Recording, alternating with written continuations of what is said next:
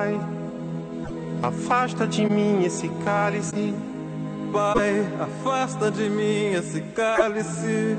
Pai, afasta de mim esse cálice de vinho tinto de sangue, Pai. Afasta de mim esse cálice, Pai. Afasta de mim esse cálice, Pai. Afasta de mim esse cálice tinto de sangue. Olá, pessoal. Hoje temos o quarto episódio da série Literatura e História. Eneida de Moraes e as Memórias Políticas da década de 1930. A crônica de hoje traz alguns relatos que foram registrados na coletânea Aruanda. Trata-se da narrativa Capítulo dos Relógios. Vamos ouvi-la.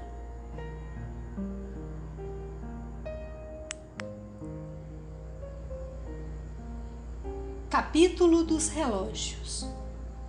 Este caso nasceu da miséria, mas no decorrer da narrativa tomou um certo ar de grandeza e conforto, falando inclusive em dinheiro e outras comodidades. As ocorrências do presente podem misturar-se a outras do passado. São detalhes no conjunto de uma realidade, frutos de pequeninos fatos comuns a toda gente. Um dia quebrei um relógio e isso só teve realmente importância porque aconteceu no momento em que eu vivia longe de minha pátria. Os acontecimentos também obedecem às cores das bandeiras, têm íntima ligação com o chamado país natal. Quando saímos de nosso país, passando o Equador, a aeromoça ordenou: adiantem seus relógios. Antes de chegar a Paris, ela ainda disse: acertem seus relógios. A diferença entre o Rio de Janeiro e Paris é de quatro horas. Tudo isso fez mal, muito mal ao pequenino, que nunca tivera muita saúde. E agora, depois do exame clínico, a mágoa imensa de perdê-lo para sempre. Contarei também a história de outro relógio. Uma noite, numa de minhas prisões, quem já esqueceu os trágicos dias do fascismo brasileiro? Fui levada da casa de detenção para a Polícia Civil. Ia ser novamente interrogada quando cheguei ao sombrio prédio da Rua da Relação, puseram-me no cubículo, onde já havia alguém.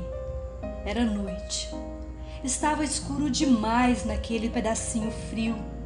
Não consegui ver a pessoa presente e perguntei: Quem é você? Ouvi um soluço e uma voz feminina começou a contar. Não sou política, Nunca me meti nisso, mas me prenderam. E você quem é? Não entendo de nada. Só se foi porque andei dizendo na repartição que precisamos ter liberdade no Brasil. Tenho também uns parentes que foram presos. Mas eu sou eu e soluçava. Que horas são? Disse-lhe a hora, contei quem era e de onde vinha. Esperei que meus olhos se habituassem à escuridão. Conversamos. Era uma bela mulher morena que chorava, chorava muito. Ia perder o emprego, com certeza. Ia sofrer. Iam bater-lhe. Você acha que vou apanhar? Vocês apanham muito, dizem. Não tenho medo, não mas eu não posso perder o meu emprego. Que será de minha mãe se eu ficar sem emprego? Diga, eles matam. Chorava e falava. A todo momento, uma vez atrás da outra, ela perguntava as horas. Os ponteiros mal andavam. Passei a noite injetando-lhe coragem, explicando nossa vida, contando-lhe histórias de outras mulheres que haviam também perdido empregos. Falei-lhe de prisioneiras corajosas, narrei histórias e mais histórias de mulheres valentes. Falei, falei e a todo momento era interrompida. Que horas são? Quando voltei do interrogatório, que durou muito, ela estava mais prostrada, chorava mais alto, sofria mais. Quis saber se eu sofrera, se apanhara, o que tinha havido.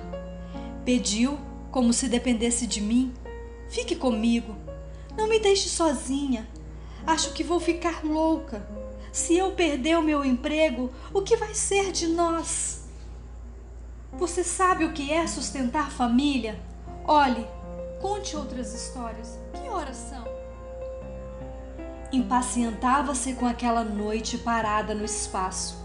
O relógio não andava, com certeza. A cada hora perdida por ela e dada por mim, a moça se irritava. Não pode ser! Ainda duas horas? Ainda três horas? Não dormimos um minuto sequer. As horas se arrastavam com tanta lentidão que eu me senti exausta ao responder. Três e quinze, três e vinte, três e quarenta. Quase vivendo minuto a minuto estávamos as duas. Seu sofrimento era tão grande, estava tão pouco preparada para ele, tão incontrolável era o seu desespero, que resolvi dizer como consolo. Sabe, meu relógio não vale nada, atrasa sempre. É um relógio muito vagabundo, muito velho. Não se impressione com ele, deve estar errado. Soltaram-na ao amanhecer. Ninguém a chamou para saber sequer o seu nome. Era assim o Brasil daquela época. No primeiro domingo, depois dessa noite, chegava-me à casa de detenção um grande cesto com frutas, queijos, doces e uma caixinha escura, um relógio.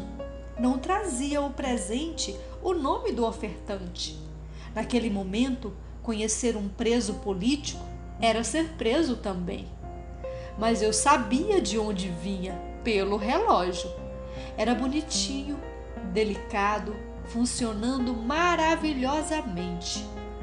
Como era mesmo o seu nome, eu não sei, mas o presente maior que dela recebi foi encontrá-la sempre depois a meu lado, saudando-me com as mãos e grandes sorrisos. Nunca mais perguntou as horas. Outros relógios eu tive, muitos morreram, apenas esses têm histórias para se contar.